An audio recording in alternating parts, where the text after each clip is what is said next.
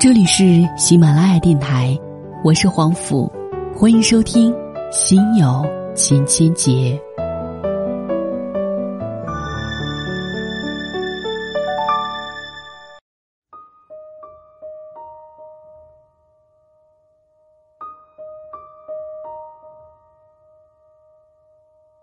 今天为各位推荐到的是来自于简书的一篇文章，简书。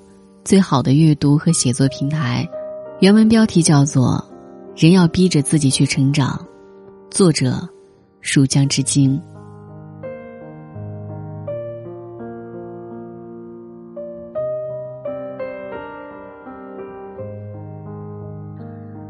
昨天和朋友柚子逛街，聊到他目前的一些困惑。柚子是一个不大善于沟通的人。工作上，他很少主动和带自己的法官沟通，每次都只是默默完成交代的任务，再无交流。进修上，他去参加讲座，他有问题想问，都已经在脑海里组织好语言了，现场人也不多，他却就是没勇气开口。柚子的困扰，让我想起一位前辈，张小姐。张小姐是某公司的经理。四十不到，财务自由，玩的一手好基金，房地产买到美的去，在几百人的剧场里做分享，他谈笑风生，从容自得，一副游刃有余的样子。他对我们说：“无论在何时何地，你都要想办法让别人记住你，而且最好永远忘不掉你。”我被这句话触动到。当时，我一直在寻求提高存在感的办法。尽管那时候我都不太敢举手，却还是强迫自己向他发问。有一些人天生不善于表现自己，该怎么办呢？张小姐闻言，给我们讲了她的故事。其实，她也不是天生爱表现的人，性格比较内向。在工作的前几年，她不爱出风头，一想到被众人目光聚焦的感觉。心里就七上八下，紧张不已。他很少表达自己的观点，因此存在感极低。有一次，他和同行小柯因为业务上的关系结识了。他和小柯聊起，其实我们一年前就一起参加过一门培训。小柯一脸迷茫，努力回忆了一下，还是坦诚的表示不记得了。张小姐心里有点失落。他突然意识到，自己工作两三年来一直在原地踏步，正是因为他从来不逼自己去当众表现。你从不表达观点，别人就不会知道你的看法；你从不发言提问，别人就会忽略你的存在。没有人会注意你，没有人会赞扬你，没有人会羡慕你，没有人会注意到你，你就这样被遗忘了。即使已经工作了两三年，在大家眼里，也不过只是个可有可无的透明人。张小姐所在的企业是一家跨国公司，时常要开远程会议。以前每次开会，她从不过多发言，通常是总部代表讲完后问还有什么问题不清楚，其他七个国家的代表依次提问，最后总部问中国人有没有什么意见。这时候。问题差不多都被其他人问完，张小姐只能说：“没有，没有。”不甘心永远这样沉默下去，张小姐下定决心，逼自己改变。她暗暗的给自己下了任务：每次视频会议一定要抢在第一个提问，哪怕只是问：“刚才讲到的，能再解释一下吗？”从一开始的头皮发麻。到后来越来越自然流畅，张小姐渐渐喜欢上积极表达的感觉。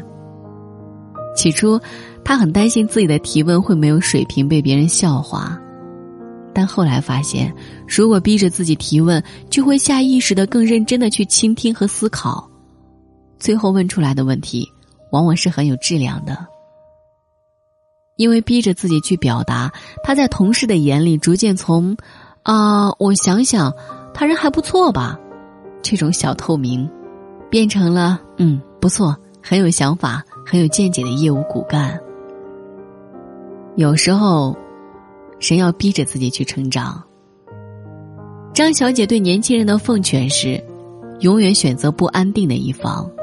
对人生方向犹豫不决的话，就往变化激烈的一方走，逼着自己离开舒适区，你才能快速成长。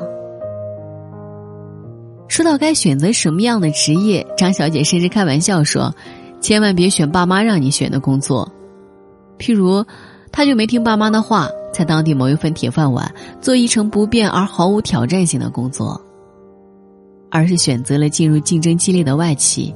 逼着自己每天快速学习，边学边用，每天都在逼自己迎接挑战，每天都在突破自己、超越自己，一天天成长起来。某品牌的亚太区总经理董先生也有着类似的心得。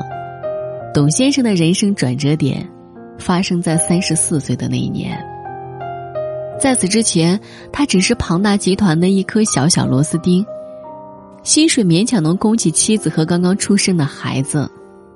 两千年时，公司想要外派总部员工开拓中东、非洲等空白市场。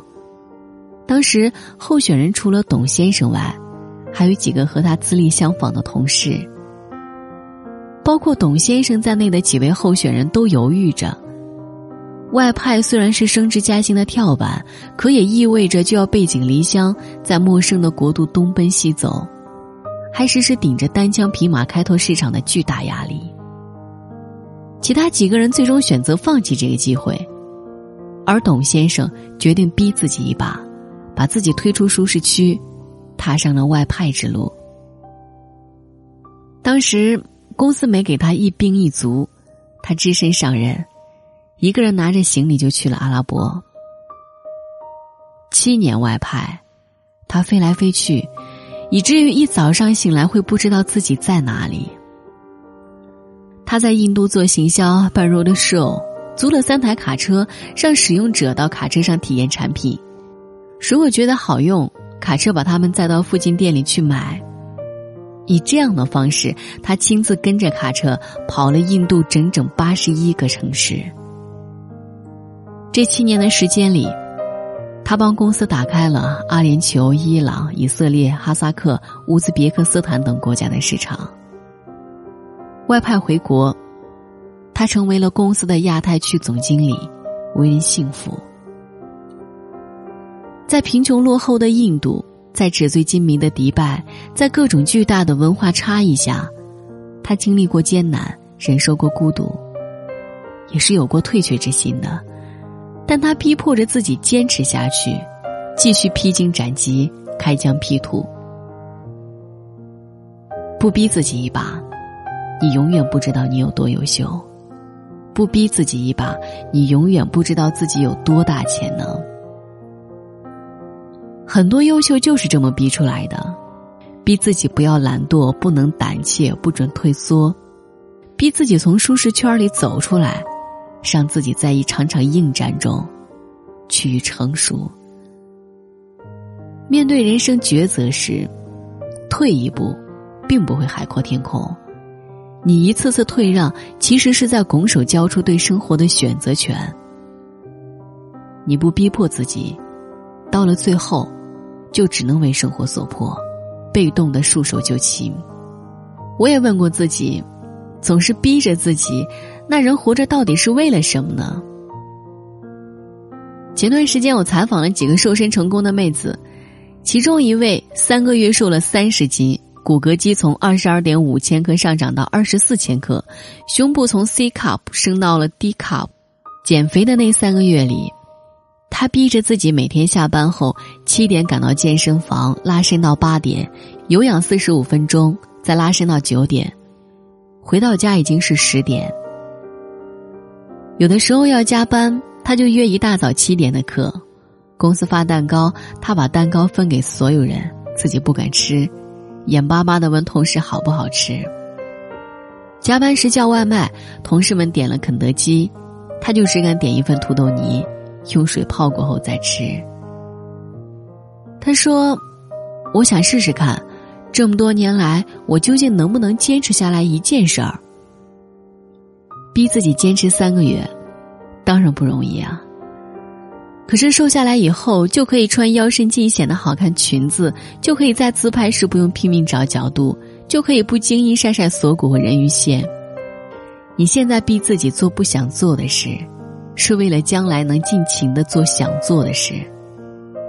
现在的你，逼着自己去成长，去变成更好的样子，把握人生的主动权，将来才不会为形势所迫，被驱使着艰难前行。